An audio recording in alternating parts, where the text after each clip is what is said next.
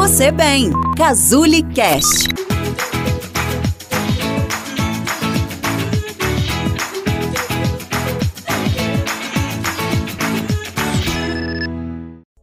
Você conhece alguém que parece ter medo das interações sociais? São pessoas extremamente recatadas que preferem não participar de nenhum momento que envolva interação social? Essa pessoa pode ter um transtorno de personalidade evitativa. Eu sou Cristiane Schumann, sou terapeuta cognitivo-comportamental e hoje nós vamos conversar um pouquinho sobre o transtorno de personalidade evitativa ou transtorno de personalidade de esquiva. Aproveita, já se inscreve aqui no nosso canal, curte esse vídeo, que é um prazer ter você com a gente.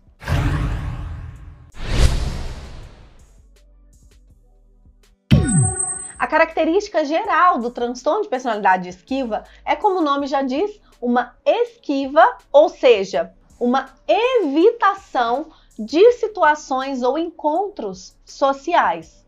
São pessoas que evitam ao máximo qualquer tipo de interação, principalmente pelo medo de rejeição ou pelo medo de ridicularização.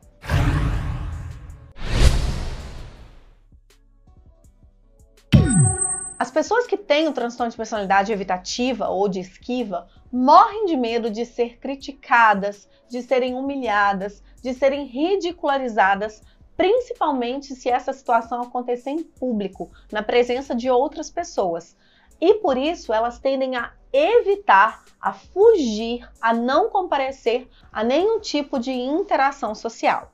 Elas também evitam quaisquer tipo de situações onde elas possam ser avaliadas, por mais que elas tenham prejuízos reais a respeito desse comportamento.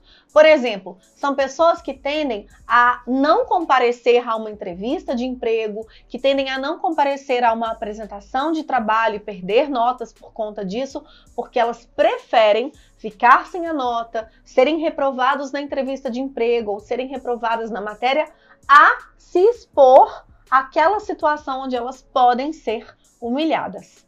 Essas pessoas têm uma tendência a só se envolverem afetivamente de uma forma natural com aquelas figuras onde elas têm certeza do apreço. Então, é muito comum serem pessoas que no convívio familiar com os amigos mais próximos são pessoas normais, que convivem ali de uma forma natural, mas que se comportam de uma forma oposta quando são pessoas com as quais eles não têm tanta familiaridade. O comportamento dessas pessoas, né, eles tendem a ser chamados de pessoas mais reservadas, caladas, na deles, inibidas, e muitas vezes o transtorno de personalidade evitativa ele é confundido com uma timidez excessiva, com uma timidez patológica. A aparência dessas pessoas geralmente é uma aparência tensa, ansiosa, reprimida, eles olham de canto de olho, né? Estão sempre com essa postura tentando literalmente se esconder, não serem notados pelos seus pares.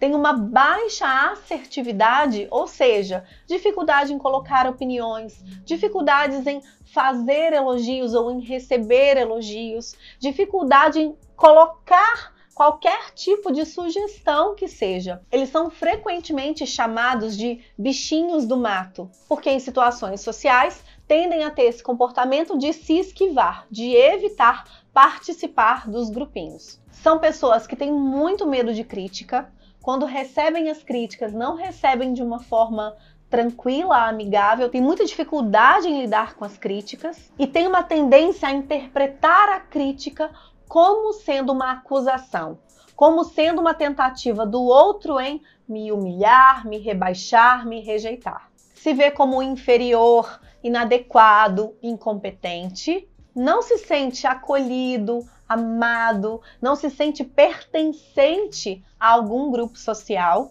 e eles são capazes de recusar benefícios, como por exemplo, receber uma promoção no emprego, receber um prêmio, receber um presente de um colega. Eles se recusam a, a, a, terem esses benefícios exatamente pelo desconforto extremo que essas situações poderiam causar. Há uma sensação realmente de vergonha, de medo, de não saber nem como reagir a essa situação. Estima-se que seja um transtorno que acometa mulheres e homens na mesma proporção, e que a prevalência desse transtorno no mundo seja de 2,4%.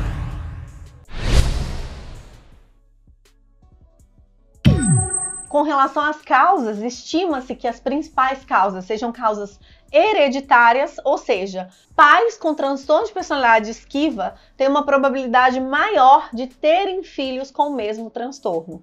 Além disso, dois fatores importantes que são rejeição na infância e marginalização na infância também foram encontrados nas pesquisas que tentam relacionar causa ao transtorno de personalidade esquiva.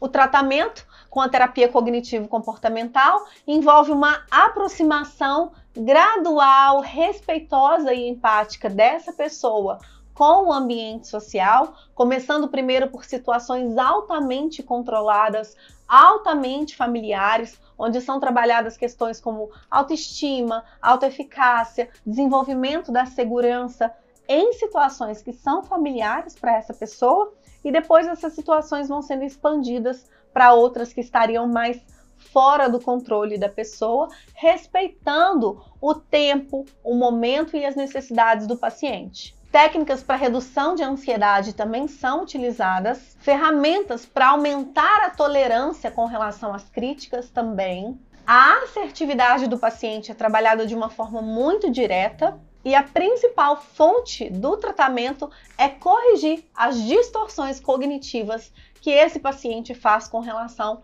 ao outro. Aceitação incondicional de críticas, leitura mental, personalização, desqualificação do positivo e maximização do negativo. Enfim, o tratamento envolve também corrigir essas distorções que o paciente faz da realidade. Alguns psicofármacos, como ansiolíticos e antidepressivos, também podem ser utilizados para diminuição dos sintomas. Então é isso. Se você gostou desse assunto, se te gerou curiosidade, se você pensou em alguém que pode ter um transtorno de personalidade esquiva e você quer saber mais sobre esse assunto, eu te convido a acompanhar comigo uma aula completa sobre os transtornos de personalidade na nossa plataforma chamada Cazuli Play. Vai estar tá aqui na descrição do vídeo para você conhecer, para você assistir especificamente essa aula. É só se cadastrar, assistir gratuitamente. Você tem sete dias para isso. Vai ser um prazer te encontrar lá e também aqui acompanhar os seus comentários, responder as suas dúvidas. Até a próxima!